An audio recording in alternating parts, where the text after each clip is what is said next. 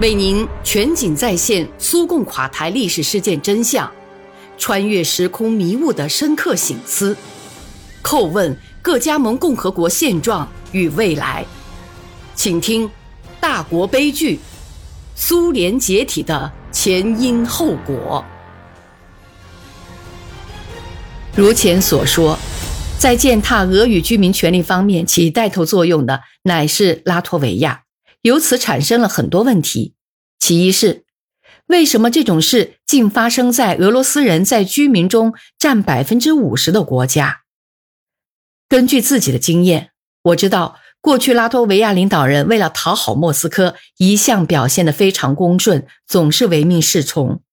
李家被非正式认定为波罗的海沿岸地区的首府，由此他也占尽了便宜。可是，在拉脱维亚。却通过了最歧视俄罗斯人的法律，特别是在解决取得公民权的问题上。例如，非公民必须从自己极其微薄的收入中拿出五十美元来，这仅仅是缴纳手续费，接踵而来的花费还要多出五倍。规定还必须通过考试，科目是国语，包括书面叙述，历史带有明显的倾向性。例如，按照这部历史。对于拉脱维亚来说，战争的结果是在一九九一年，还有拉脱维亚宪法。此外，必须宣誓以表忠诚。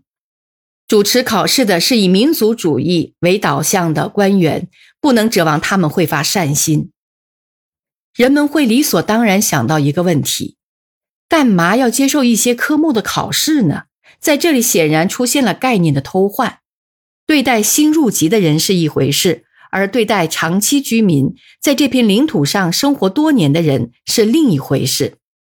对于后者，全世界都有一个不成文的做法：当国家出现分裂或合并时，长期居民就自动成为这片领土上确立了法权的国家的公民。俄罗斯帝国、奥匈帝国瓦解时，捷克斯洛伐克分裂时，两德联合时，都是这个办法。难道当初拉脱维亚加入苏联时，拉脱维亚人被迫参加俄语和苏联历史考试了吗？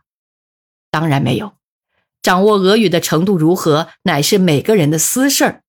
苏联公民护照无需任何条件就应发给所有的人，可是他们对待俄罗斯人持的却是完全相反的态度。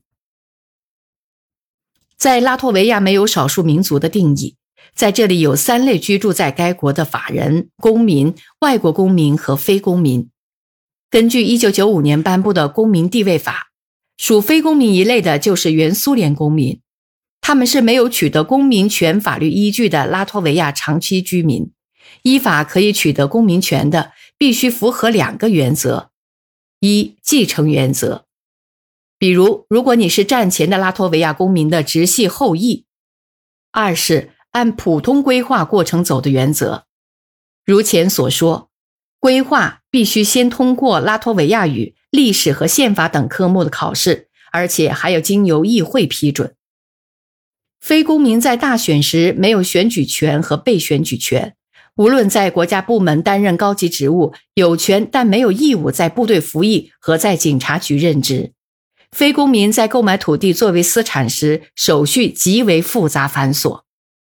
自然，许多俄罗斯人对自己同胞在波罗的海沿岸地区，首先是在拉脱维亚的命运都不能无动于衷。他们在问：这是什么报复吗？为什么报复呢？为了俄罗斯人拯救拉脱维亚免遭日耳曼化和完全丧失民族文化吗？为了在1918年向拉脱维亚和其他两个波罗的海共和国提供了独立国家的地位吗？为了在1940年事先向他们发出德国法西斯即将入侵的警告吗？为了在1945年解放了他们，并为此在波罗的海沿岸地区土地上牺牲了14万的红军官兵吗？为了在1940年事先向他们发出德国法西斯即将入侵的警告吗？为了在1945年解放了他们，并为此在波罗的海沿岸地区牺牲了14万红军官兵吗？为了战后倾全苏之努力和资金，在拉脱维亚造起十几座、几百座工厂和桥梁，建起了成千上万栋设备一应俱全的住宅楼、各种医院、疗养院、学校、幼儿园吗？实际上，在所谓的占领期间，是重新又建起了一个拉脱维亚。在这里，理应提醒，在苏维埃年代，拉脱维亚人从来不曾受到任何歧视。不仅如此，而且他们甚至还被提拔到苏联最有威望、最重要的岗位上，执行监察职能、指挥强力机关的岗位。在众多的人当中，我只提两个名字：阿佩尔谢和鲍普戈。在拉脱维亚的俄罗斯人一直非常尊重拉脱维亚民族传统风俗和习惯。看来。俄罗斯人似乎应该有权希望拉脱维亚人同样回报吧。拉脱维亚的非公民人人都有一份奇怪的证件，他们的地位就被这些证件固定下来。在这份证件上，他们被定为外来族群，就像是一种具有节肢的外星人，一类硕大无朋的蜘蛛，应该被消灭。该国的某些代表证实了这种意图。他们宣称必须尽快清除非公民，怎么清除呢？难道还要建一个新的奥斯维辛集中营吗？俄罗斯人是具有强烈正义感的人，把他人的尊重看得比物质福利还要重，因此卑微的地位使他们极其难过。尽管他们不会因为痛苦而到处去大喊大叫，但他们痛在心上。不过，此时此刻，他们的心中所想很难猜测。有一句很好的谚语，叫做“投我以桃，报之以李”。人们之间、各族人民之间的正常关系，只有在相互尊重的基础上才能建立。至少要做到平等忍让。这个尽人皆知的道理，政治活动家们应该永远记住。但是遗憾的很，拉脱维亚当局在对待我们的同胞方面，却绝对无视这个道理。我不禁要把民主的拉脱维亚同不久之前还是不民主的南非共和国做一个比较。迄今为止，拉脱维亚的长期居民中有三分之一，约七十万人没有被承认为该国公民，尽管他们从前与该国其他居民处于同等地位。俄罗斯人从一六六六年开始就大批定居拉脱维亚，因为当时在俄罗斯发生了教会分裂。在拉脱维亚有许多古老的信徒派教徒定居。及至十八世纪，整个拉脱维亚纳入俄罗斯版图，所以俄语在那里得到广泛普及。一九九一年，拉脱维亚议会作出决议，只承认一九四七年六月十七号以前拥有拉脱维亚国籍的居民及其后裔为拉脱维亚共和国公民。四十至五十年代出生于拉脱维亚和终生居住在拉脱维亚的非公民，有权申请授予直到两千年为止的公民权。这样，拉脱维亚长期居民中有三分之一的人被剥夺了所有政治权利和进入国家职能部门工作的可能。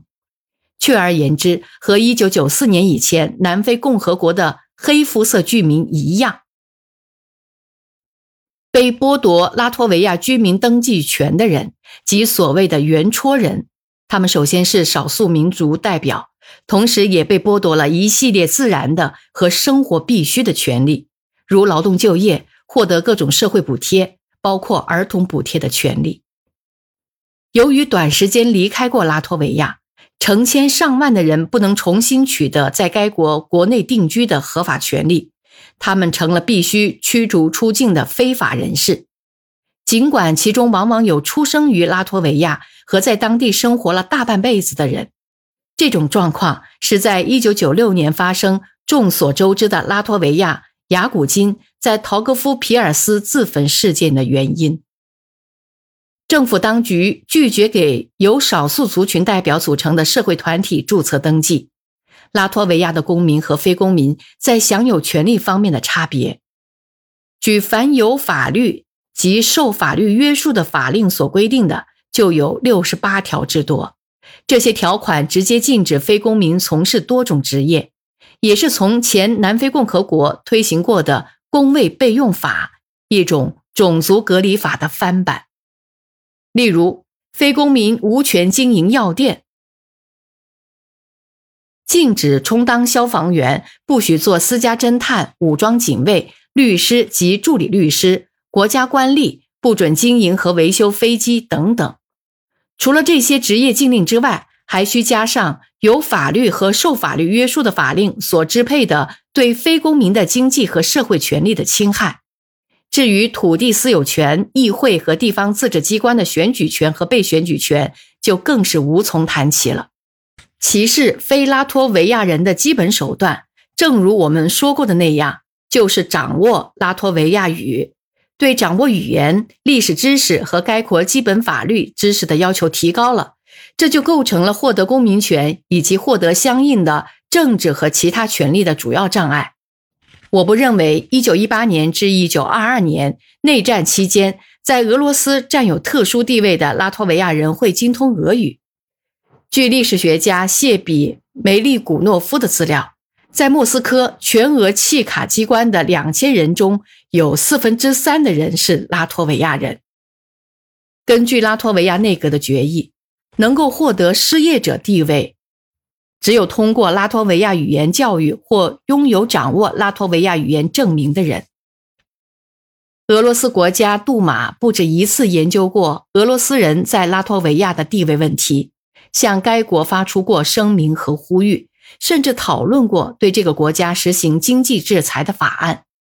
联邦政府不支持这一法案，甚至不考虑与邻居产生龌龊不和。然而，拉脱维亚政府当局却把俄罗斯国家杜马发去的呼吁和声明，像对待讨厌的苍蝇一样丢到一边。二零零五年五月，拉脱维亚议会紧急批准了欧洲委员会的。关于保护少数族群的框架公约，俄罗斯外交部长谢尔盖·拉夫罗夫把这次批准行动称之为庸俗的亵渎行为。全部问题在于拉脱维亚政府提出的两点修正意见：不许在街道名称标牌上和地图上使用少数民族语言，不许在国家和市政府机构中使用少数族群语言。尽管在框架公约第十和第十一款中清楚指明少数民族有这些权利，此外，拉脱维亚议会批准含有“少数族群”这个术语概念的解释性宣言。在拉脱维亚，他们甚至把在该国生活了几代人的那些公民也纳入少数民族族群之列。